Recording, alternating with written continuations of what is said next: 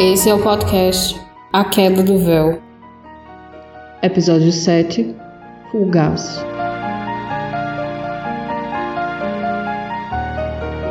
Lady Areça estava jogada no chão da sala. O vestido azul, manchado de sangue, anáguas e babados não conseguiram conter a hemorragia. Como conseguiu aquilo? Abriu o ventre de uma ponta a outra com a navalha.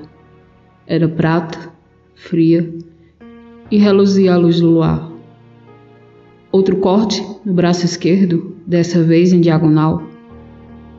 Profundo. Atravessava a carne, lacerou o osso. Como? Quanta força era preciso para fazer aquilo assim mesmo?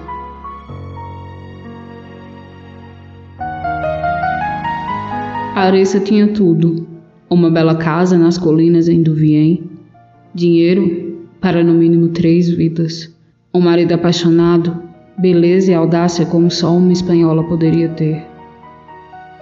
Com 16 anos conheceu Stefan, num passeio a cavalo.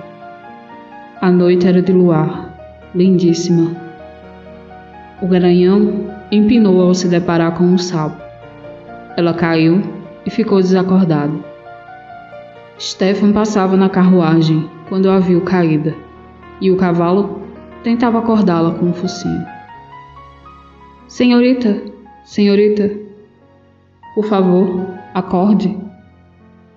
O cocheiro saltou e lhe entregou um pequeno cantil metálico. Era aguardente. Passou um pouco em seus lábios e a fez cheirar aquilo. Devagar, ela foi recobrando a consciência, abriu os olhos. Onde eu estou? Ai, meu tornozelo. Senhorita, que bom que acordou. Os olhos verdes de Aressa eram quase impossíveis, profundos, brilhantes, densos. Meu nome é Stefan Lopes. Este é Hugo, meu amigo. Sente-se melhor?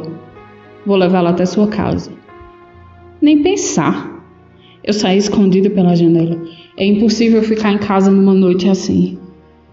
Me ajude a montar. Eu acho que torci o tornozelo. As mãos suaves de Stefan percorreram seu corpo e a puseram de pé. Finalmente viu seu rosto e sentiu corar. Montou no alazão e se foi.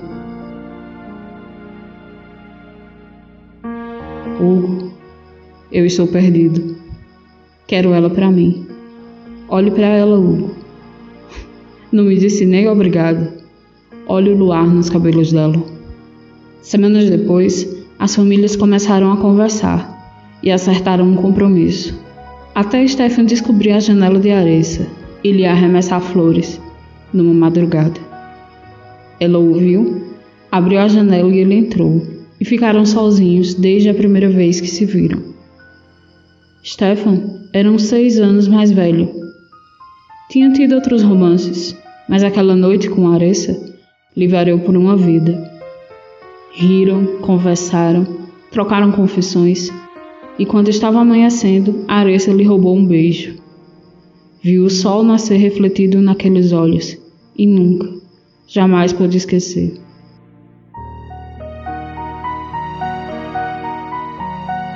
Aressa, minha doce Aressa, case-se comigo nós nos encontramos naquela noite, por obra do destino. o destino não existe, Stefan.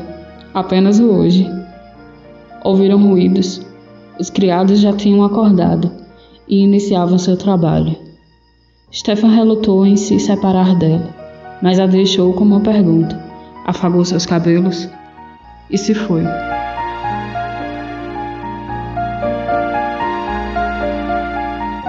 Poucos meses depois do casamento foi realizado.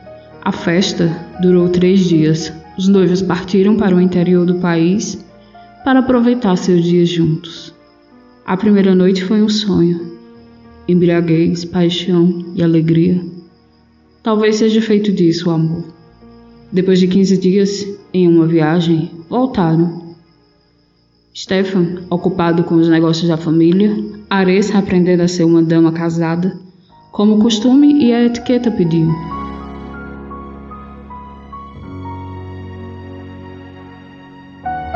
Meu amor, venha, vamos ao jardim. Quero lhe lembrar que me apaixonei por você, do jeito que você é, livre, atrevida, real. Eu não me importo com nada que tenham a dizer sobre você. Mal estamos de volta, Stephen. Seu pai já esteve aqui. Qual a preocupação dele? Que sogro visita a Nora em plena lua de mel? Papai é apegado às tradições e a mim. Meus irmãos mais novos, creio que demorem a casar. Compreenda isso. Daqui a pouco ele se ocupará com eles e nos deixará em paz. É o que espero, meu amor.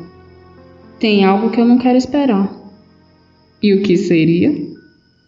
Seus beijos, Aressa, suas mãos suaves, seus cabelos perfumados cobrindo nossos corpos.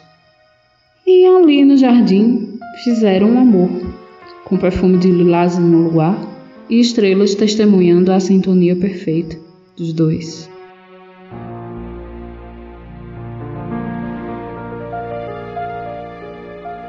Aquela paz durara bastante, até o sogro de Aressa começar a questionar o fato deles ainda não terem um bebê. Eu acredito que virá no tempo certo, senhor. Eu e seu filho somos saudáveis e temos praticado bastante. O homem corou diante da afirmação e mudou a expressão de contentamento para desaprovação. Foram segundos suficientes para Aressa perceber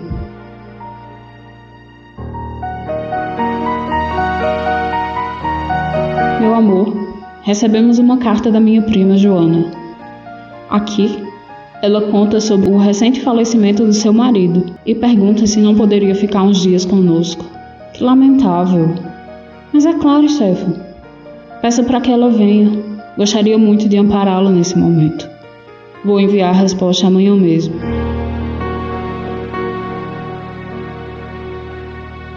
Passaram alguns dias até a chegada de Joana.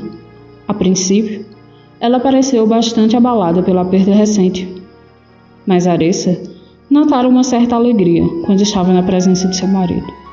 Isso são ciúmes, meu amor. Eu sabe que só tem olhos para você. Não, querido. É uma observação que faço. Apenas, pois o que vi me deixou pensativa. Venha cá, vou lhe mostrar um pedaço da minha afeição e carinho que transformei em um presente. É nosso aniversário de casamento. Fazem exatamente seis meses que estamos juntos. Fazem exatamente seis meses que eu sou um homem completo e imensamente feliz. Ajoelhou-se diante da esposa e lhe entregou uma caixa de madeira escura.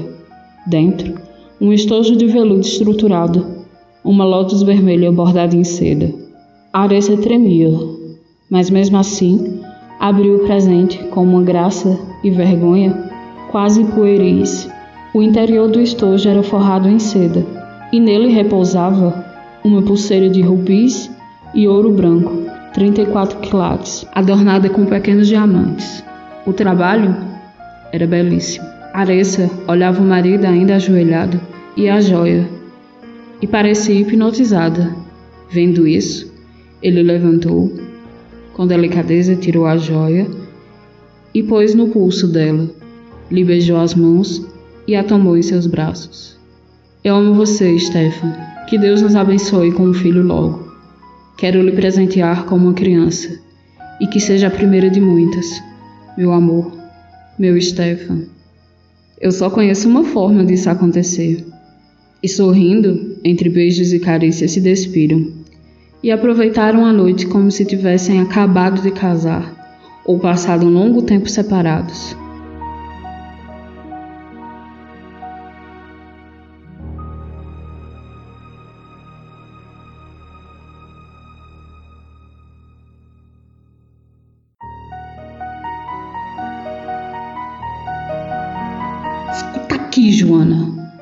Eu dei um fim no idiota do seu marido com um objetivo, e até agora você não está sequer perto de cumprir o combinado.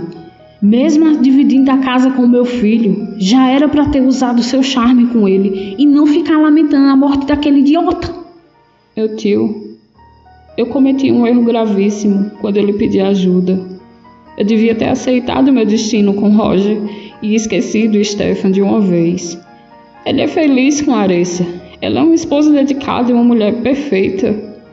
Eu vou embora dessa casa em breve e nunca mais ouvirão falar de mim. A bufetada foi tão forte que a jogou no chão. Vocês, mulheres, são todas assim, impossíveis de lidar e confiar. Se a esposa do meu filho não é capaz de lhe dar um herdeiro, você será. No passado vocês foram longe demais com aquela história. Deu trabalho recuperar a sua reputação. E agora você me deve muito mais do que isso.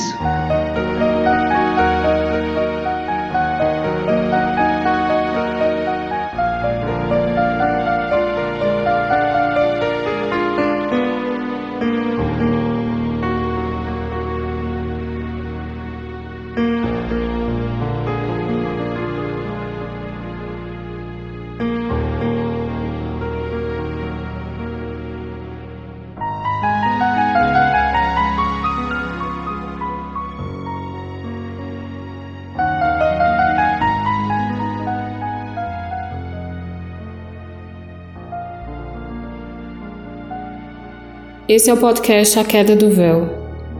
Para mais informações e talvez uma conversa com Cliff, se você tiver muita sorte, arroba A Queda do Véu no Twitter.